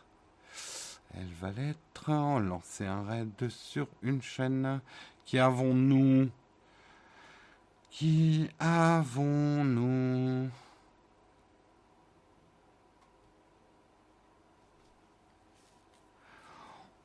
On pourrait raid Samuel Etienne, mais on l'a déjà raidé hier.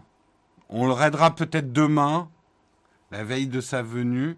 J'ai envie de raider PV Nova Music, euh, parce que je ne l'ai jamais raidé. Euh, mais j'aime bien ce qu'il fait, même si je comprends rien à la musique je vais faire un petit raid chez PV Nova Music. Je vous fais de très gros bisous à tous et je lance le raid pendant le générique de fin. you